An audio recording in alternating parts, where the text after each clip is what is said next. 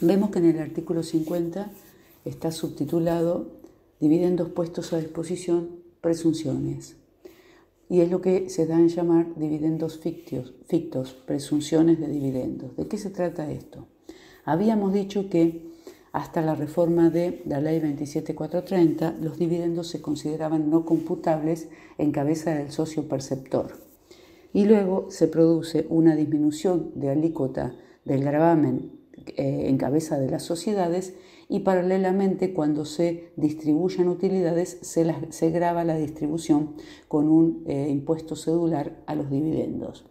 Con eso en realidad aparece una em, tentación de eh, disfrazar ciertas sumas de dineros o retiros o retiros de cosas o bienes que realicen los socios de la sociedad disfrazarlos como un simple retiro cuando en realidad lo que se está haciendo es eh, distribuir utilidades de la sociedad a los efectos de no pagar la alícuota adicional del impuesto cedular. Y entonces en realidad la ley va a prever unas situaciones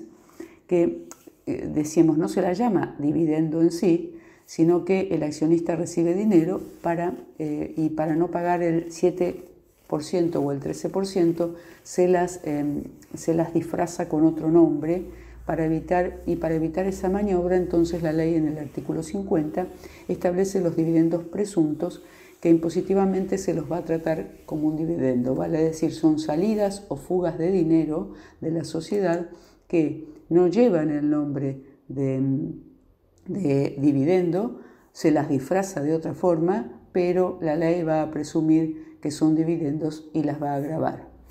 Es muy importante que em, para determinar tanto, para grabar tanto dividendos eh, reales como dividendos fictos, las distribuciones o los retiros de fondos, hay que llevar una especie de inventario porque en realidad, primero, si la sociedad tiene resultados de ejercicios anteriores em, no distribuidos, esos resultados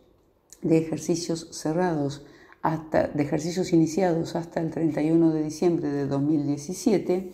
esas utilidades de esos ejercicios van a pagar la tasa del 35, o pagaron, mejor dicho, la tasa del 35%, con lo cual em,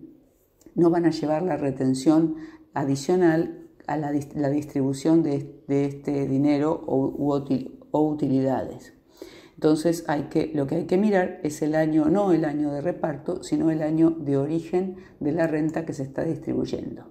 Otra cosa que tenemos que aclarar, que solo va a ser dividendo ficto hasta el monto de las utilidades, porque el resto va a ser tratado de acuerdo a lo previsto en el artículo 76 de fondos puestos a disposición de terceros.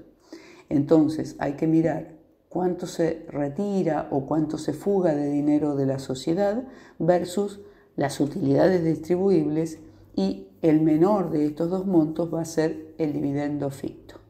Repito entonces, solamente va a ser tratado como dividendo ficto los retiros de dinero, pero que eh, lleguen hasta el límite de las utilidades distribuibles, porque el resto va a tener otro tratamiento que lo vamos a ver, que se llaman fondos puestos a disposición de terceros, es el tratamiento del artículo 76 de la ley, que lo vamos a ver junto con sociedades de capital. Y también cuando veamos el tema de sociedades de capital nos vamos a,